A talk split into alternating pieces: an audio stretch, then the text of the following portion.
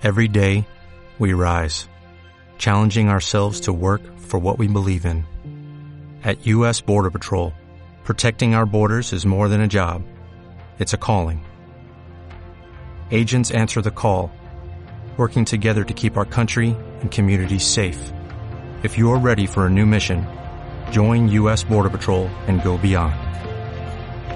Learn more at cbp.gov/careers.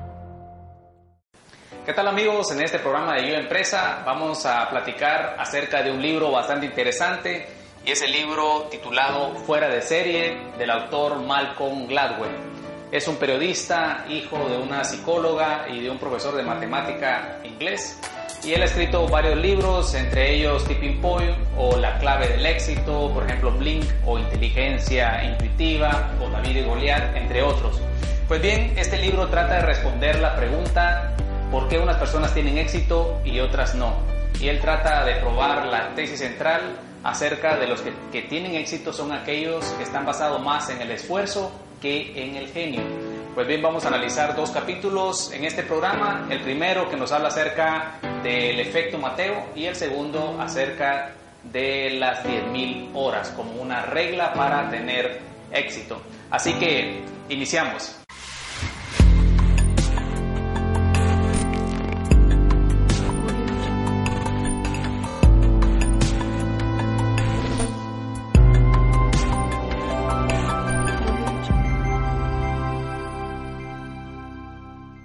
Pues bien, vamos a iniciar entonces platicando acerca del capítulo 1 y es sobre el efecto Mateo, el cual es un nombre puesto por el sociólogo Robert Merton basado en el Evangelio de Mateo en el capítulo 25 versículo 29, el cual nos dice que, que el que tiene le será dado y tendrá más y al que no tiene hasta lo que tiene le será quitado. Entonces vamos a iniciar platicando poco acerca de cómo Malcolm Gladwell aplica este fenómeno y trata de responder entonces la pregunta ¿por qué las personas tienen éxito?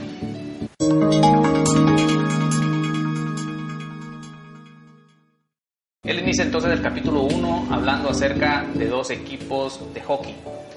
Y él nos dice acerca de que en un cálido día de mayo del 2007, los Tigres de Medicine Hat y los Gigantes de Vancouver se enfrentaron para los campeonatos de hockey de la Copa Conmemoración. Él nos dice que acerca de que los Tigres y los Gigantes eran los dos mejores equipos de la Liga Canadiense de Hockey, que a su vez es la mejor liga de hockey juvenil del mundo. Eran chavales de 17, 18, 19 años que llevaban patinando y golpeando pelotas desde que eran unos mocosos. La televisión pública canadiense pues retransmitía el partido, diciendo durante los siguientes 70 minutos ambos equipos jugaron un hockey animado, agresivo. Terminando el partido, los jugadores y sus familiares, junto a redactores deportivos de todo el país, se apretujaron en el vestuario del equipo vencedor. El aire estaba cargado de humo de puro olor a champán y uniformes empapados de sudor. De la pared colgaba una pancarta pintada a mano, abraza la lucha. En el centro de la sala, el entrenador de los gigantes decía que luchaban por contener las lágrimas. Estoy tan orgulloso de estos muchachos, dijo, no hay más que ver este vestuario. Aquí quien más, quien menos se ha dejado la piel. Pues el hockey canadiense es una meritocracia. Miles de niños de ese país comienzan a practicar este deporte en el nivel de principiante, incluso antes de ir a la guardería. De ahí en adelante hay ligas para todos los grupos de edad y en cada uno de estos niveles los jugadores son tamizados, clasificados y evaluados. Y a los más talentosos que hayan pasado la criba se los pasa al siguiente nivel. Cuando los jugadores llegan a su adolescencia, los mejores de entre los mejores han sido canalizados por una liga de élite conocida como la Major Junior A, que es la cima de la pirámide. Y si tu equipo de esta liga juega por la Copa Conmemoración, eso significa que estás en la cúspide misma de la cima. En esta liga no se puede comprar un sitio para pertenecer a al nivel A no importa quién se tenga por padre o madre, quién fuera el abuelo de uno ni en qué negocio está su familia, como tampoco importa si se vive en la esquina más remota de la provincia más septentrional de Canadá. Si es un jugador de hockey digno de ese nombre, la enorme red de talentos la encontrará. Y si está dispuesto a trabajar para desarrollar esa capacidad, el sistema le recompensará. Entonces, el éxito en el hockey está basado en la meritocracia individual, el cual se juzga a los jugadores sobre la base de su propio rendimiento, no sobre el de algún otro, y sobre la base de su capacidad, no sobre algún otro hecho arbitrario. Este es un libro sobre los fuera de serie, sobre hombres y mujeres que hacen cosas que están fuera de lo ordinario. A lo largo de los capítulos que seguirán, pues se presentarán a un tipo de fuera de serie tras otro, genios, magnates de los negocios, estrellas de rock y programadores de software. El libro entonces trata de responder la pregunta que lo que nosotros nos podemos hacer constantemente acerca de los triunfadores. Nosotros queremos saber cómo son, qué tipo de personalidad tienen, cuán inteligentes son, cuál es su modo de vida o con qué talentos especiales pueden haber nacido. Y suponemos que dichas cualidades personales explican cómo el individuo ha alcanzado la cima. En las autobiografías publicadas cada año por el millonario empresario estrella de rock famoso de turno, la historia se repite invariablemente. Nuestro héroe nace en circunstancias modestas y en virtud de su propio empuje y talento se abre camino a la grandeza. En el Antiguo Testamento, por ejemplo, nos habla acerca de José, extrañado por sus hermanos que lo venden como esclavo, supera su circunstancia hasta convertirse en el brazo derecho del faraón gracias a su propia brillantez y perspicacia. Pues bien, este libro se pretende convencer al lector de que estas explicaciones personales del éxito no funcionan realmente. La gente no se eleva de la nada. Sí debemos algo a la familia y al patrocinio. Tal vez parezca que una persona que está de pie ante un rey lo hizo todo por sí misma, pero de hecho es invariablemente un beneficiario de ventajas ocultas, ocasiones extraordinarias y herencias culturales que le permiten trabajando duro, aprender y comprender algo del mundo que está fuera del alcance de los demás. También marca una diferencia dónde y cuándo nos criamos, la cultura a la que pertenecemos y la herencia de nuestros antepasados conforman el modelo de nuestros logros de maneras que no podemos comenzar a imaginarnos. En otras palabras, no basta con preguntarnos cómo es la gente que tiene éxito, Solo preguntándonos de dónde son, podremos desentrañar la lógica que subyace a quién tiene éxito y quién no.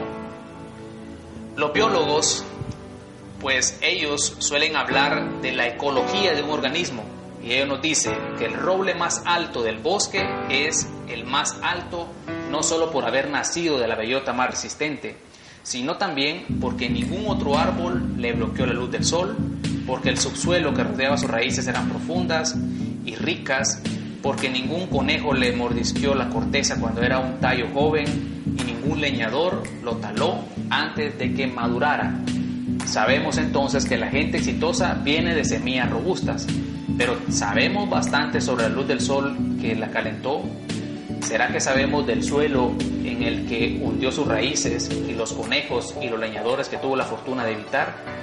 Este no es un libro sobre árboles altos, es un libro sobre bosques.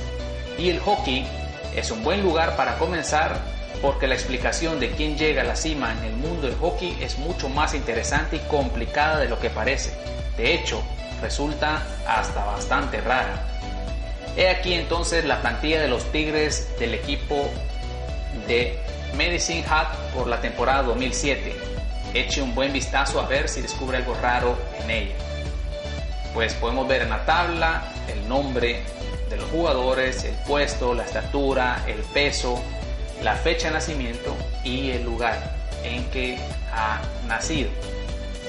Si analizamos esa tabla, posiblemente no nos demos cuenta de ciertos aspectos.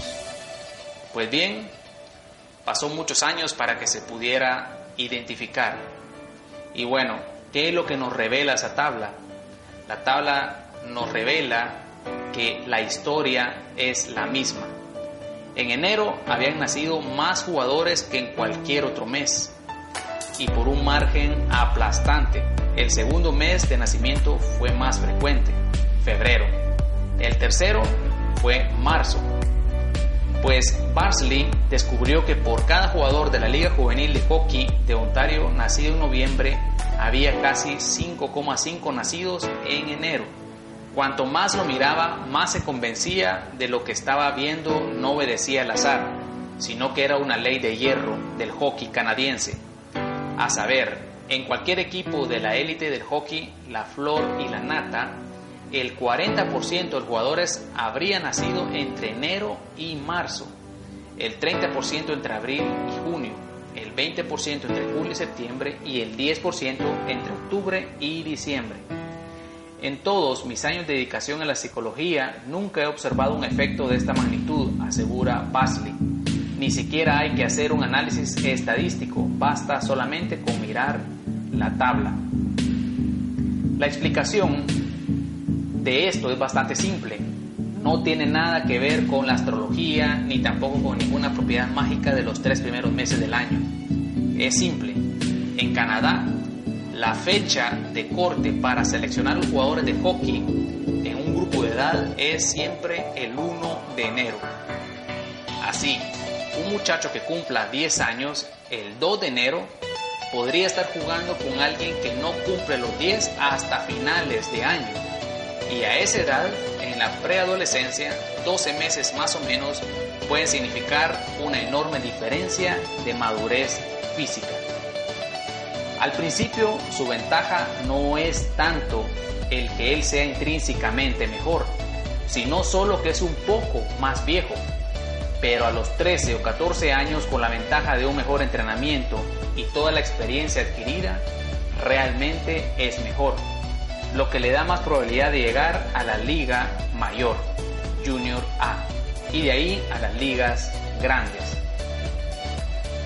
Todo ello, pues se debe principalmente y hace uso acerca del hermoso ejemplo de lo que el sociólogo Robert Merton bautizó a las mil maravillas como profecía autocumplida o situación en que una definición falsa empieza por evocar un nuevo comportamiento que vuelve verdadero el falso concepto original. Los canadienses entonces comienzan con una definición falsa de quiénes son los mejores jugadores de hockey y de 9 y 10 años y luego se limitan a escoger a los más viejos de cada jornada. Pero el modo en que tratan a estas estrellas terminan por corregir su falso juicio original. En palabras de Merton, esta engañosa validez de la profecía autocumplida perpetúa el imperio del error, ya que el profeta esgrimirá el curso real de los acontecimientos como prueba de que él tiene razón desde el principio. Pues el sociólogo Robert Merton llamó certeramente a este fenómeno el efecto Mateo, por el versículo del Nuevo Testamento según San Mateo que reza, porque al que tiene le será dado y tendrá más, y al que no tiene aún lo que tiene le será quitado. Lo cual significa que el éxito resulta de lo que a los sociólogos les gusta llamar ventaja acumulativa. El jugador de hockey profesional comienza un poquito mejor que sus pares y esa poquita diferencia le conduce a una oportunidad que de verdad marca la diferencia y a su vez ello conduce a otra oportunidad que agranda más aún la que al principio era una diferencia tan pequeña y así hasta que nuestro jugador de hockey se convierte en un verdadero fuera de serie. Pero él no empezó como un fuera de serie, simplemente empezó un poquito mejor. La segunda enseñanza del ejemplo de hockey es que los sistemas que hemos fijado para determinar quién adelanta no son particularmente eficaces. Pensamos que organizar cuanto antes la liga de élite y, y programas para los más dotados son el mejor modo de garantizar que ningún talento resbale por las grietas. Todos los nacidos en la segunda mitad del año cayeron desalentados, pasados por alto, empujados fuera del deporte. Se ha dilapidado el talento de esencialmente la mitad de la población atlética. Si quisiéramos, podríamos reconocer que las fechas de corte tienen importancia. Podríamos establecer dos o incluso tres ligas de hockey separadas según el mes de nacimiento. Incluso con la educación podríamos hacer lo mismo. La escuela primaria y secundaria podría dividir a los alumnos nacidos entre enero y abril en una clase, a los de mayo a agosto en otra y a aquellos nacidos desde septiembre hasta diciembre en una tercera. Con esto los alumnos aprenderían y competirían con otros estudiantes de su mismo nivel de madurez.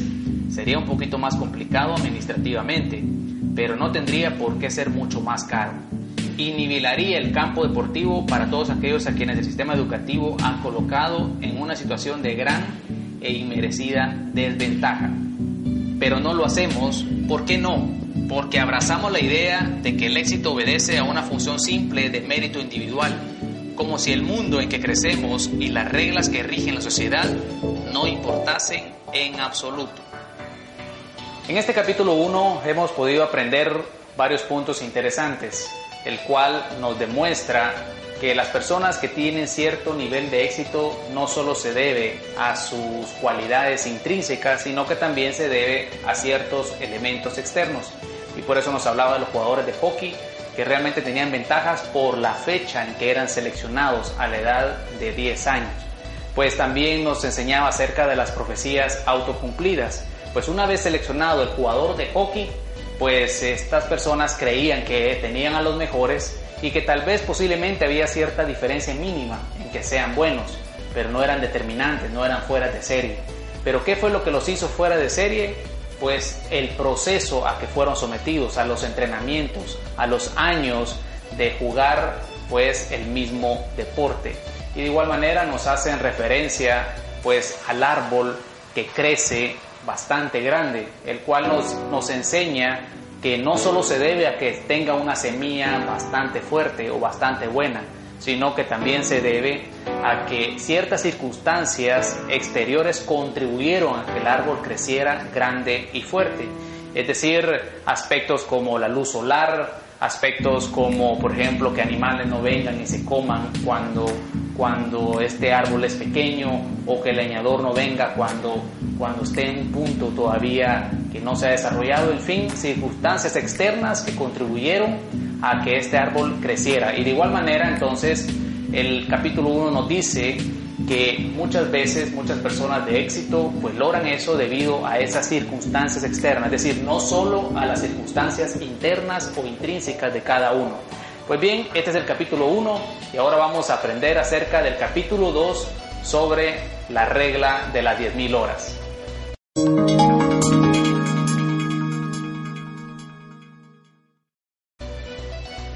A través de este capítulo de la regla de las 10.000 horas, pues vamos a aprender acerca del nivel de esfuerzo que nosotros como profesionales, como emprendedores o como empresarios debemos dedicarle a lo que amamos, es decir, a nuestra pasión para poder llegar a ser especialista en ello. Pues bien, vamos a empezar entonces a analizar la regla de las 10.000 horas. Pues el capítulo inicia dando ciertas características de ciertos personajes y entre de ellos el primer personaje es Bill Joy y nos dice que la Universidad de Michigan tenía uno de los programas de informática más avanzados del mundo y durante la vida útil del centro informático miles de estudiantes para aquella sala blanca. El más famoso de ellos sería un adolescente desgarbado llamado Bill Joy. Joy llegó a la Universidad de Michigan el año en que se abrió el centro informático. Tenía 16 años. Le habían votado como estudiante más célebre o más estudioso, lo que, según explicaba él, equivalía a un nombramiento como empollón vitalicio. Pensó que acabaría de biólogo o matemático, pero a finales de su primer curso se dio por una vuelta por el centro informático y se enganchó. En adelante, el centro informático fue su vida. Todo lo que pudo. Consiguió un trabajo como profesor de informática para seguir programando a lo largo del verano. En 1975 se matriculó en la Universidad de Berkeley, California. Ahí se zambulló aún más profundamente en el mundo del software. Trabajando en colaboración con un pequeño grupo de programadores, Joy se impuso la tarea de volver a escribir Unix, un software desarrollado por ATT para mainframes. Los antiguos ordenadores de unidad central. La versión de Joy era muy buena, tan buena de hecho que desde entonces este sistema operativo hace funcionar literalmente millones de ordenadores del mundo entero. ¿Y quién escribió la mayor parte del software que permite acceder a Internet? Pues Bill Joy. Después de licenciarse por Berkeley, Joy se fue a Silicon Valley, donde confundó Zoom Microsystem, uno de los agentes cruciales de la revolución informática. Ahí reescribió otro lenguaje de programación, Java, que acrecentó todavía más su leyenda. En Silicon Valley se habla de Bill Joy tanto como de Bill Gates en Microsoft. A veces lo llaman el Edison del Internet. La pregunta es, ¿existe el talento innato? La respuesta obvia que podríamos dar es que sí. No todo jugador de hockey nacido en enero termina por jugar en el nivel profesional. Solo algunos lo consiguen, los naturalmente talentosos. El éxito es talento más preparación. El problema de este punto de vista es que cuanto más miran los psicólogos las carreras de los mejores dotados, menor les parece el papel del talento innato y mayor el desempeño de la preparación. La prueba número uno en el debate sobre el talento es un estudio realizado a principios de los años 90 por el psicólogo Anders Ericsson y dos de sus colegas en la elitista Academia de Música de Berlín. Con ayuda de los profesores de la academia dividieron a los violinistas en tres grupos. En el primer grupo estaban las estrellas, los estudiantes con potencial para convertirse en solistas de categoría mundial. En el segundo grupo, aquellos jugadores simplemente buenos. En el tercer, los estudiantes que tenían pocas probabilidades de llegar a tocar profesionalmente y pretendían hacerse profesores de música en el sistema escolar público. Todos los violinistas respondieron a la siguiente pregunta. ¿Cuántas horas han practicado en total? Pues bien, en los tres grupos todo el mundo había empezado a tocar aproximadamente la misma edad, alrededor de los 5 años. En aquella fase temprana todos practicaban aproximadamente la misma cantidad de horas, unas dos o tres por semana. Pero cuando los estudiantes rondaban los 8 años comenzaban a surgir las verdaderas diferencias. Los estudiantes que terminaban como los mejores de su clase empezaban por practicar más que todos los demás. 6 horas por semana a los 9 años, 8 horas por semana a los 12 años 16 a los 14 años y así sucesivamente hasta que a los 20 practicaban bien por encima de las 30 horas semanales. De hecho, a los 20 años los intérpretes de élite habían acumulado 10.000 horas de práctica cada uno. En contraste, los estudiantes buenos a secas habían sumado solamente 8.000 horas y los futuros profesores de música poco más de 4.000. A continuación, Erickson y sus colegas compararon a pianistas aficionados con pianistas profesionales. Se repitió el mismo patrón. Los aficionados nunca practicaban más de unas 3 horas por semana durante su niñez y a los 20 años habían sumado 2.000 horas de práctica. Los profesionales, por otra parte, habían aumentado su tiempo de práctica año tras año, hasta que a los 20, como los violinistas, habían alcanzado las 10.000 horas. Lo más llamativo del estudio de Erickson es que ni él ni sus colegas encontraron músicos natos que flotaran sin esfuerzo hasta la cima practicando una fracción del tiempo que necesitaban sus compañeros.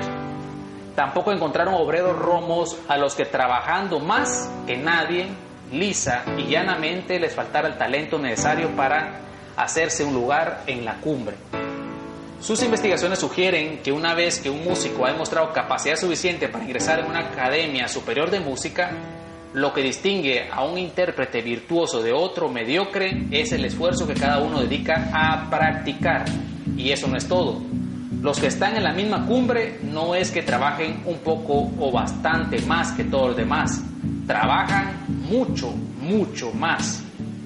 Entonces, la idea de, que la excelencia en la realización de una tarea compleja requiere un mínimo dado de práctica, expresado como un valor umbral.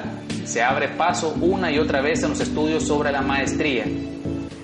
Los investigadores se han decidido por lo que ellos consideran es el número mágico de la verdadera maestría, las 10.000 horas. La imagen que surge de tales estudios es que se requieren 10.000 horas de práctica para alcanzar el nivel de dominio propio de un experto de categoría mundial, en el campo que fuere, escribe el neurólogo Daniel Levitin. Estudio tras estudio, trátese de compositores, jugadores de baloncesto, escritores de ficción, patinadores sobre hielo, concertistas de piano, jugadores de ajedrez, delincuentes de altos vuelos o de lo que sea, este número se repite una y otra vez. Desde luego, esto no explica por qué algunas personas aprovechan mejor sus sesiones prácticas que otras, pero nadie ha encontrado aún un caso en el que se logra verdadera maestría de categoría mundial en menos tiempo. Parece que el cerebro necesita todo ese tiempo para asimilar cuanto necesita conocer para alcanzar un dominio verdadero.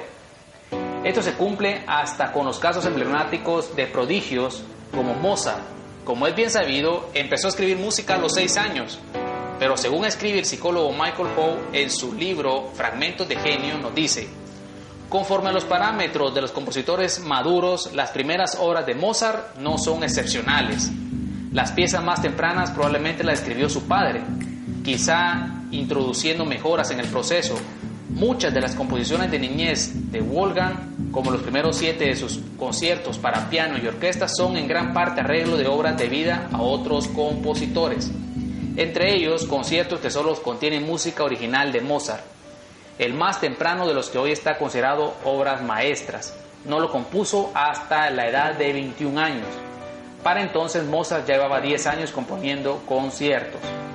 El crítico de música Harold va más lejos y nos dice, Mozart, asegura él, en realidad se desarrolló tardíamente, puesto que no produjo sus mejores obras hasta que llevaba más de 20 años componiendo. Llegar a gran maestro de ajedrez también parece ocupar aproximadamente 10 años. Solo el legendario Bobby Fischer alcanzó ese nivel de élite en menos tiempo, a él le costó 9 años. ¿Y cuántos son 10 años? Pues bien, es aproximadamente el tiempo que se tarda en completar 10.000 horas de ardua práctica. 10.000 horas es el número mágico de la grandeza. Otra cosa interesante sobre las dichosas 10.000 horas, desde luego, es que las dichosas 10.000 horas son una enorme cantidad de tiempo. Es casi imposible alcanzar esa cifra por uno mismo cuando se es un adulto joven. Hay que tener padres que le animen y apoyen a uno, no se puede ser proveedor, es decir, no se puede ser pobre porque si uno tiene que atender un trabajo de jornada reducida, Aparte, para llegar a fin de mes no le quedará tiempo suficiente para practicar durante el día. De hecho, la mayoría de la gente solo puede alcanzar esa cifra formando parte de alguna especie de programa especial, como una selección sub-16 de hockey o algo así, o accediendo a alguna especie de oportunidad extraordinaria que les dé una posibilidad de invertir tantas horas en una misma cosa. Así le pasó a Bill Joy en 1971 Volvamos a este muchacho alto y desgarbado de 16 años, una lumbrera de las matemáticas, el tipo de estudiante que instituciones como el MIT o el Caltech o la Universidad de Waterloo atraen por centenares. Cuando Bill era un chiquillo, quería saberlo todo acerca de todo, mucho antes de que otros niños sepan siquiera que quieren hacer algo, dice su padre, William. Nosotros le contestábamos como podíamos, cuando no podíamos nos limitamos a darle un libro. Cuando llegó el momento de matricularse en la universidad, Joy obtuvo una nota perfecta en la sección de matemáticas del examen de ingreso. No fue particularmente difícil, dice con naturalidad. Tuve tiempo de sobra para releerlo. Tiene talento por arrobas, pero esta no es la única consideración, nunca lo es. La clave de su, desarrollo es que un buen día tropezó con aquel indescriptible edificio de la avenida Bill. A principios de los años 70, cuando yo aprendía informática, los ordenadores eran del tamaño de una sala, una máquina sola. Podría costar más de un millón de dólares en 1970. Los ordenadores eran algo insólito. Caso de dar con uno, lo difícil era conseguir acceso a él. Pero aún cuando se lograra acceso a uno, su alquiler por horas costaba una fortuna. Por otra parte, programar esa era extraordinariamente tedioso. En aquella época se hacía usando tarjetas de cartulinas perforadas. Cada línea de código se graduaba en una tarjeta mediante una máquina perforadora. Un programa complejo podría incluir cientos, si no miles de estas tarjetas apiladas en altos montones. Una vez que un programa estaba listo, el programador se dirigía a la unidad central de proceso y entregaba sus pilas de tarjetas a un operario. Hasta mediados de los años 60 no se encontró una solución al problema de la programación. Entonces los ordenadores por fin reunían potencia suficiente para gestionar más de una cita a la vez. Aquí es donde entra Michigan, pues fue una de las primeras universidades del mundo que efectuaron el cambio al régimen de tiempo compartido. Hacia 1967 ya estaba en marcha un prototipo tipo de este sistema. A principios de los años 70, Michigan tenía suficiente potencia calculadora para que 100 personas pudieran programar simultáneamente en el centro informático. No creo que a finales de los años 60 y a principios de los 70 hubiera ningún sitio como Michigan, explica Mike, uno de los pioneros de aquel sistema informático implantado en Michigan. Tal vez el MIT, tal vez Carney, tal vez Dermot, no creo que hubiera ningún otro. Esta fue la oportunidad que le dio la bienvenida a Bill Joy a su llegada al campus de Ann Arbor en el año de otoño de 1971. Joy no había escogido Michigan por sus ordenadores, tampoco había hecho nunca nada con ordenadores en el instituto, sino que le interesaban las matemáticas y la ingeniería. Pero cuando le picó el gusanillo de la programación en su primer año de estudiante universitario, se encontraba, gracias a la más feliz de las coincidencias, en uno de los pocos lugares del mundo donde un chico de 17 años podría programar cuanto quisiera. Como promedio, en aquellos años pasaba más tiempo en el centro informático que en clases. Todos los que programábamos ahí teníamos la misma pesadilla recurrente en la que nos olvidábamos por completo de ir a clases o incluso de que estábamos matriculados en la facultad.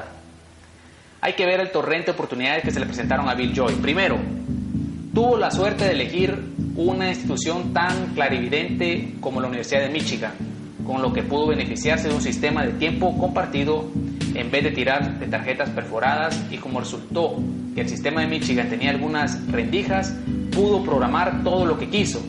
Y como la universidad estaba dispuesta a gastarse el dinero en mantener el centro informático abierto las 24 horas, él podía quedarse toda la noche. Y puesto que pudo invertir tantas horas, cuando se le presentó la oportunidad de recibir Unix, estaba preparado para la tarea. Bill Joy era brillante, quería aprender. Todo esto forma parte del éxito, pero antes de poder convertirse en experto, alguien tuvo que darle la oportunidad de aprender a ser un experto. Si en Michigan programaba unas 8 o 10 horas al día, continúa Joy, cuando llegué a Berkeley empecé a trabajar de día y de noche. Ya tenía una terminal en casa, me quedaba hasta las 2 o las 3 de la mañana viendo películas viejas y programando. A veces me quedaba dormido sobre el teclado y entonces me despertaba el pitido del sistema. Después de que esto te haya pasado tres veces, tienes que ir a acostarte. Yo seguía siendo relativamente incompetente, incluso después de haber llegado a Berkeley, pero para mi segundo año allí, se puede decir que era un experto. Entonces fue cuando escribí programas que todavía se usan hoy. 30 años más tarde se tuvo un momento para calcular el cálculo mental, lo que para alguien como él no lleva mucho tiempo, Michigan en 1971, programación en serio desde el segundo curso, los veranos, más los días y las noches su primer año en Berkeley salen, creo que son 10.000 horas. Por ahí andará, dijo Joy. Esta regla de las 10.000 horas es una regla general para el éxito. Si rascamos bajo la superficie de todo gran triunfador, encontramos siempre un equivalente a aquel centro informático de Michigan o aquella sección juvenil de hockey, algún tipo de oportunidad especial para la práctica Vamos a probar la idea con dos ejemplos y para simplificar vamos a elegirlos tan familiares como sea posible. Los Beatles, uno de los grupos de rock más famosos de todos los tiempos y Bill Gates, uno de los hombres más ricos del mundo. Los Beatles, John Lennon, Paul McCartney, George Harrison y Ringo Starr llegaron a Estados Unidos en febrero de 1964 comenzando la llamada invasión británica de la escena musical americana y anotándose una cadena de éxitos con grabaciones que cambiaron la historia de la música popular.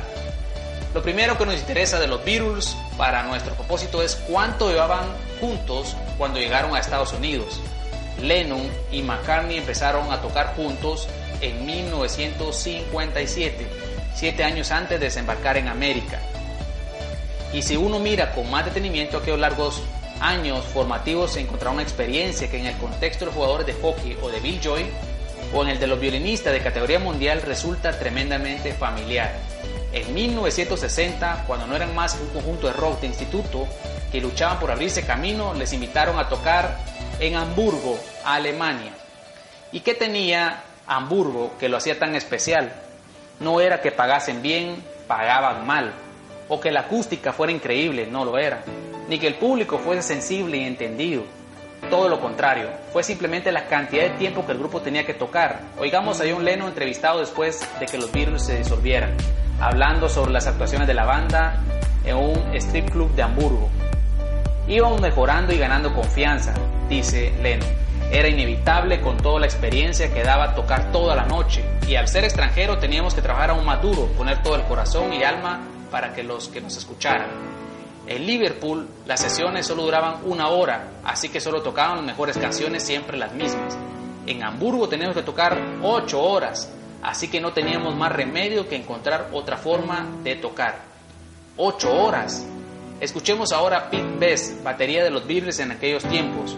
Cuando corrió la voz de la actuación que hacíamos, el club comenzó a programar muchas canciones seguidas. Actuamos siete noches por semana, al principio tocábamos casi sin parar hasta las 12 y 30 cuando cerraba el club, pero a medida que fuimos mejorando la gente se quedaba hasta las 2 casi toda la noche. Siete días por semana.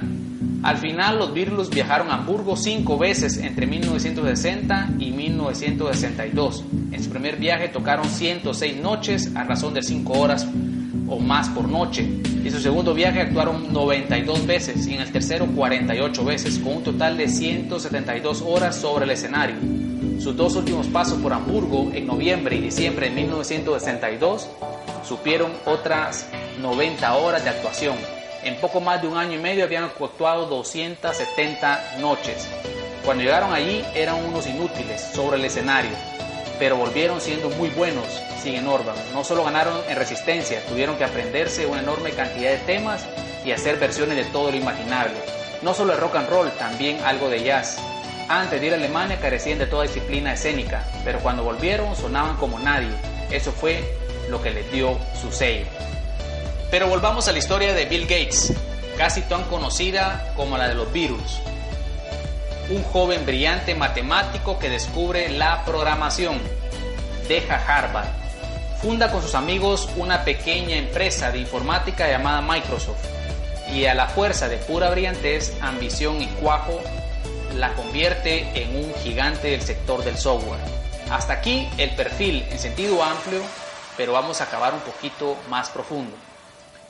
El padre de Gates era un rico abogado de Seattle y su madre, hija de un banquero acomodado. De niño, Bill se reveló como un talentoso precoz, fácilmente aburrido por los estudios, así que sus padres lo sacaron de la escuela pública y cuando iba a empezar el séptimo curso lo enviaron a Lakeside, una escuela privada a la que las familias de la élite de Seattle enviaban a sus hijos. A mitad del segundo año de Gates en Lakeside, la institución creó un club informático todos los años el club de madres de la escuela organizaba un mercadillo de artículos usados y siempre estaba la pregunta de dónde iría el dinero, recuerda Gates. A veces se destinaba el programa de verano, que permitía a los chicos de ciudad pasarlo en el campus. También se destinaba a la necesidad de los profesores. Aquel año se invirtieron 3 mil dólares en una terminal informática, en un cuartito del que procedimos a apoderarnos. Nos parecía una cosa asombrosa y tanto porque era 1968 y en los años 60 ni siquiera las universidades tenían clubes informáticos. Pero más asombrosa aún fue la clase de ordenador que adquirió Lakeside. Esta escuela no hizo aprender programación a sus estudiantes mediante un laborioso sistema de tarjetas perforadas, como hacían prácticamente todos los demás en los 60. Por el contrario, Lakeside instaló el llamado ASR-33 Teletype, una terminal a tiempo compartido con conexión directa a un ordenador central en la ciudad de Seattle. Teniendo en cuenta que la idea misma del tiempo de proceso compartido no se concibió hasta 1965, alguien estaba tomando la delantera. Si Bill Joy tuvo una oportunidad extraordinariamente temprana de aprender programación con un sistema de tiempo compartido en su primer año universitario, en 1971 en 1968, Bill Gates pudo programar en tiempo real mientras cursaba octavo de educación básica. A partir de aquel año, Gates vivió en la sala de ordenadores, él y otros empezaron a enseñarse a sí mismos cómo usar aquel extraño dispositivo nuevo. Ni qué decir, tiene que alquilar una terminal entonces puntera como la ASR. Salía caro. Incluso para una institución tan rica como el Lakeside, así que los 3 mil dólares recaudados por el Club de Madres no tardaron en agotarse. Los padres recaudaron más dinero, los estudiantes se lo gastaron. Entonces un grupo de programadores de la Universidad de Washington formó un equipo llamado Computer Center Corporation, que arrendaba horas de ordenador a empresas locales. Quiso la suerte que uno de los fundadores de la firma, Monique Rona, tuviera un hijo en Lakeside, un año por delante de Gates y al club informático de Lakeside se preguntó Roña, ¿no le gustaría probar los programas de software de la empresa durante los fines de semana a cambio de tiempo de programación gratuito? Pues no faltaba más. Después de la escuela, Kate tomaba el autobús a las oficinas del C al cubo y programaba hasta bien entrada de la noche. Era mi obsesión, cuenta Gates, al hablar de sus tempranos años en el instituto me saltaba la educación física, iba ahí por las noches, probado durante los fines de semana, semana. Rara era la semana que no echábamos 20 o 30 horas. Hubo un periodo en que Paul Allen y yo nos metimos en líos por robar un manojo de contraseñas y bloquear el sistema. Nos echaron. Durante todo el verano no pude usar el ordenador. Esto fue cuando yo tenía 15 o 16 años. Entonces averigüé que Paul había encontrado un ordenador libre en la Universidad de Washington. Tenían estas estas máquinas en el centro médico y el departamento de física. Trabajaban sobre un programa de 24 horas, pero con grandes periodos inactivos, de modo que entre las 3 y las 6 de la mañana había un hueco de 3 horas, ríe Gates. Salía de noche, pasaba mi hora de acostarme, el trecho desde mi casa a la Universidad de Washington podía cubrirse a pie. También tomaba el autobús, pero eso soy siempre tan generoso con la Universidad de Washington y por eso les agradezco porque me dejó robar tantas horas de ordenador. Años más tarde la madre Gabe dijo, siempre nos preguntábamos por qué le costaba tanto levantarse a Bill por las mañanas. Aquellos cinco años que van desde el octavo grado al final del instituto fueron el Hamburgo de Bill Gates, quien, se mire como se mire, supo aprovechar una serie de oportunidades aún más extraordinarias que la que disfrutó Bill Joy. La oportunidad número uno consistía en que Gates fue enriado a Lakeside. ¿Cuántos institutos en el mundo tenían acceso a una terminal a tiempo compartido en 1968? La oportunidad número dos consistía en que las madres de Lakeside tenían bastante dinero para pagar las tarifas del ordenador escolar. La oportunidad número tres, cuando aquel dinero se agotó, resultó que una de las madres trabajaba en el C al cubo que a su vez necesitaba a alguien que comprobase sus códigos de software durante los fines de semana, sin importarle que de los fines de semana se pasara a las noches entre semana. Oportunidad número 4. Gay descubrió Easy poco antes de que esta empresa necesitara a alguien que informatizase sus nóminas. Número 5. Gates vivía a escasa distancia de la Universidad de Washington. 6. La, universidad tenía un ordenador libre tres horas al día. Oportunidad número 7. TRW llamó a Bob Penkbrook. La oportunidad número 8. Los mejores programadores que Penbrook conocía para una tarea dada resultaron ser dos chavales del instituto. Oportunidad número 9 Lakeside estaba dispuesta a permitir que estos chavales pasaran la primavera escribiendo códigos en otro lugar. ¿Y qué tenían en común prácticamente todas aquellas oportunidades? Que le dieron a Bill Gates tiempo suplementario para practicar. Cuando Gates dejó la universidad después de su segundo año de estudiante para probar suerte con su propia empresa de software, llevaba siete años consecutivos programando prácticamente una buena parte del tiempo sin parar. Había sobrepasado con creces las 10.000 horas. ¿Cuántos adolescentes del mundo reunían la clase experiencia que tenía Gates? Me sorprendería mucho que hubiera habido 50 en todo el mundo, contesta él. Estábase al cubo y aquel software para nóminas que hicimos, y luego llegó TRW, todas aquellas cosas llegaron juntas. Creo que tuve mejor acceso al desarrollo de software a una edad temprana que ninguna otra persona en aquel tiempo. Y todo debido a una serie increíblemente afortunada de acontecimientos. Si juntamos las historias de los jugadores de hockey y los Beatles con las de Bill Joy y Bill Gates, creo que nos haremos una idea más completa del camino al éxito. Tanto Joy como Gates o los Beatles eran sin lugar a duda gente con talento. Lennon y McCartney compartían un don musical de los que se dan una vez cada generación. Y Bill Joy, no lo olvidemos, tenía una mente tan rápida que fue capaz de formular sobre la marcha un complicado algoritmo que dejó apabullado a sus profesores. Todo esto pues es obvio. Pero lo que realmente distingue sus historias no es su maravilloso talento, sino la extraordinaria oportunidad que disfrutaron. A los Beatles los invitaron, por el más arbitrio de los motivos, a Hamburgo. Sin embargo, los Beatles bien podrían haber reunido un camino muy diferente. Tuve mucha suerte, dijo Bill Gates al principio de nuestra entrevista. Esto no significa que no sea brillante o un empresario extraordinario, solo que comprende lo increíblemente afortunado que fue a estar en Lakeside en 1968. Todos los fuera de serie que hemos visto hasta ahora son beneficiarios de algunas especies de oportunidades insólitas.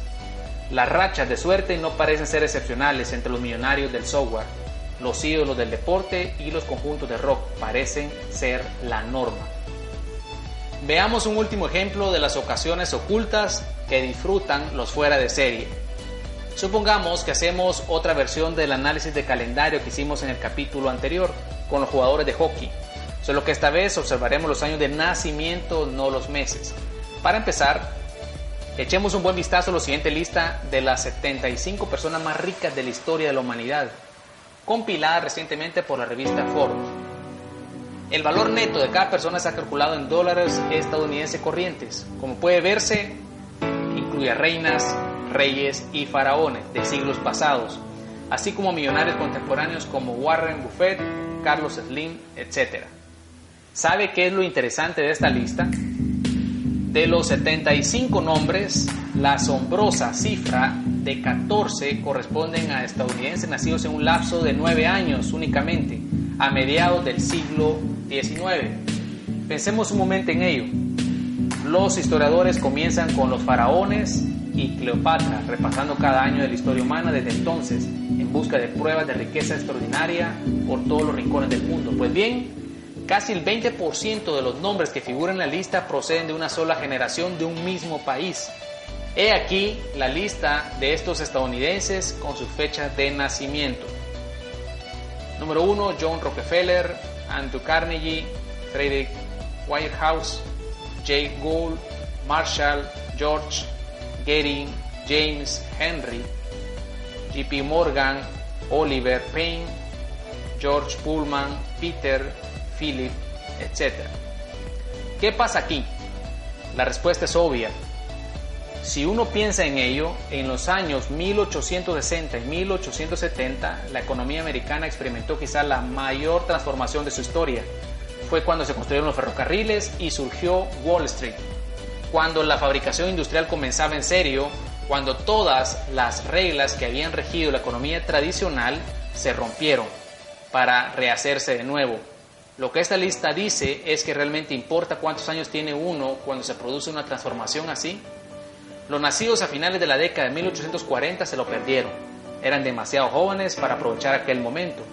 Pero los nacidos en la de 1820 eran demasiado viejos tenían la mentalidad formada por el paradigma de la época anterior a la guerra de sucesión. Sin embargo, había una ventana particularmente estrecha de nueve años que era perfecta para ver el potencial que encerraba el futuro. Los 14 de la lista tenían visión y talento, pero también tuvieron una oportunidad asombrosa, de la misma manera que los jugadores de hockey y fútbol nacidos en enero, febrero y marzo gozan de una ventaja extraordinaria. Ahora vamos a hacer la misma clase de análisis para gente como Bill Joy y Bill Gates.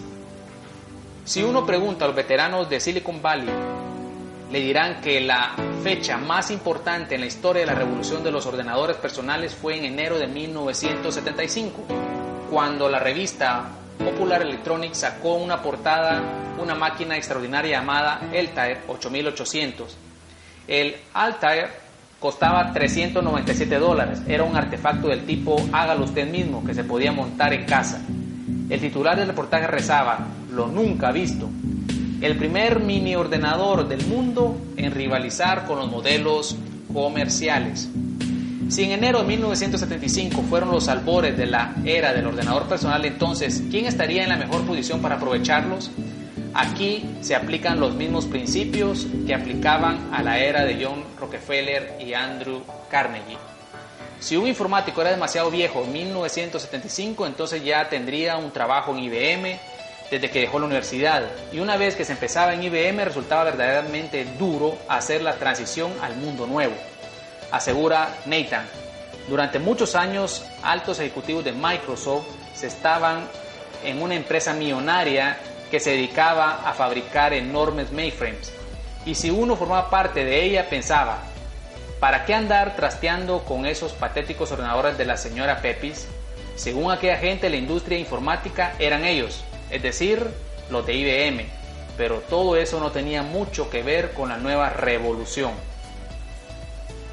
Al mismo tiempo, naturalmente, no conviene ser demasiado joven, pues lo importante es estar bien colocado en la parrilla de salida para 1975, lo cual no es factible si uno está todavía en el instituto. Así que excluyamos también a los nacidos después de, digamos, 1958, es decir, la edad perfecta para estar en 1975 es la suficiente para formar parte de la revolución que viene, pero no tanta como para habérsela perdido. Si se puede elegir, la mejor es tener 20 o 21 años, lo que significa haber nacido en 1954 o 1955. Hay un modo fácil de comprobar esta teoría. ¿Cuándo nació Bill Gates? Bill Gates nació el 28 de octubre de 1955. Es la fecha de nacimiento perfecta. Gates es ese jugador de hockey nacido el 1 de enero. El mejor amigo de Gates en Lakeside era Paul Allen, que compartió con él las largas veladas en la sala de ordenador de Easy y C al cubo. Allen es cofundador de Microsoft junto con Bill Gates. ¿Cuándo nació Allen? Paul Allen nació el 21 de enero de 1953. El tercer hombre más rico de Microsoft es quien ha dirigido cotidianamente la empresa desde el 2000 y es uno de los directivos más respetados del mundo del software, Steve Ballmer. La fecha de nacimiento de Ballmer es 24 de marzo de 1956. Y no olvidemos a un hombre casi tan famoso como Gates, Steve Jobs, cofundador de Apple Computer. A diferencia de Gates, Jobs no provenía de una familia rica, ni fue a Michigan como Joy. Pero no hace falta investigar mucho de su formación para emprender que él también estuvo en Hamburgo. Jobs se crió en Mountain View, California, justo al sur de San Francisco, que es el epicentro absoluto de Silicon Valley. Su vecindario estaba lleno de ingenieros de la Hewlett Packard, entonces una de las firmas de electrónica más importantes del mundo. De adolescente me rodeó por los mercados de baratillo de Mountain View, donde los aficionados a la electrónica vendían recambios informáticos. Jobs llegó a su mayoría de edad respirando el aire del mismo negocio que más tarde dominaría. Steve Jobs nació el 24 de febrero de 1900. Otro pionero de la revolución del software fue Eric Schmidt, que dirigía Nobel, una de las firmas de software más importantes de Silicon Valley, y en el 2001 se convirtió en director gerente de Google. ¿Cuándo nació Eric? El 27 de abril de 1955. No pretendo sugerir, por supuesto, que todo magnate del software en Silicon Valley haya nacido en 1955, no es así. Igual que no todo titán estadounidense de los negocios nació a mediados de la década de 1830, pero aquí hay una muy claramente y observable patrón y resulta asombroso lo poco que parecemos querer reconocerlo. Estas historias, en cambio, hablan de personas que tuvieron una oportunidad especial de trabajo duro y bien y la aprovecharon y que además llegaron a su mayor edad en un buen momento para que su extraordinario esfuerzo fuese recompensado por el resto de la sociedad.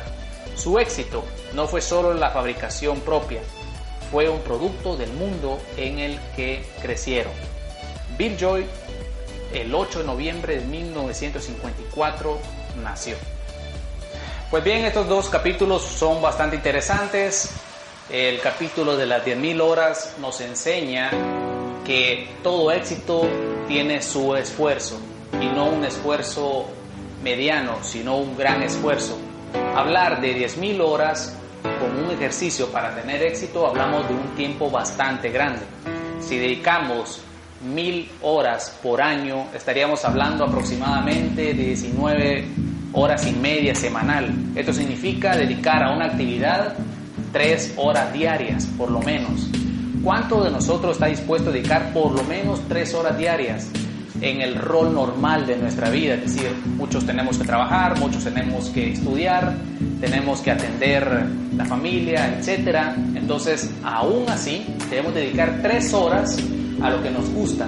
¿Y qué momento va a ser? Pues definitivamente que tiene que ser las noches. ¿Quieres tener éxito tú?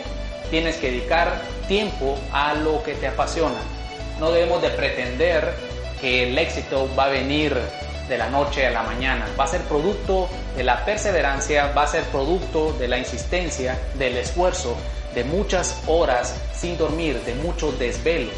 Entonces, aunado a ello, el libro también nos enseña acerca de que se dan circunstancias que nos contribuyen a ese éxito.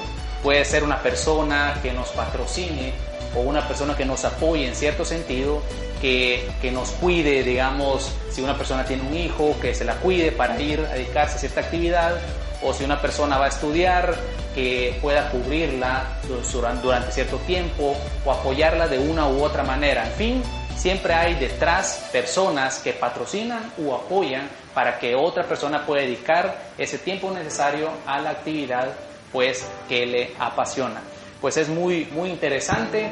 Así que debemos de quedarnos con este aprendizaje. Tenemos que esforzarnos para salir adelante y tener éxito en cualquier proyecto de vida. Hay una definición de suerte que me llama mucho la atención y es que suerte qué es? Es el punto donde se encuentra la preparación con la oportunidad. Ahí es donde se le llama suerte. Suerte no es que va a caer del cielo, sino que debemos de estar preparados para que cuando la oportunidad se presente, allí pues es donde vamos a alcanzar nuestros objetivos. Pues bien, vamos a seguir analizando otros capítulos en otros programas, debemos de estar pendientes, si te gustó, pues dale like siempre al video, recuerda visitarnos en nuestra página www.alksconsultores.com o nuestra página de Facebook o nuestro Twitter. Así que esto es Yo Empresa, soy Alex Calderón y nos vemos hasta el siguiente programa.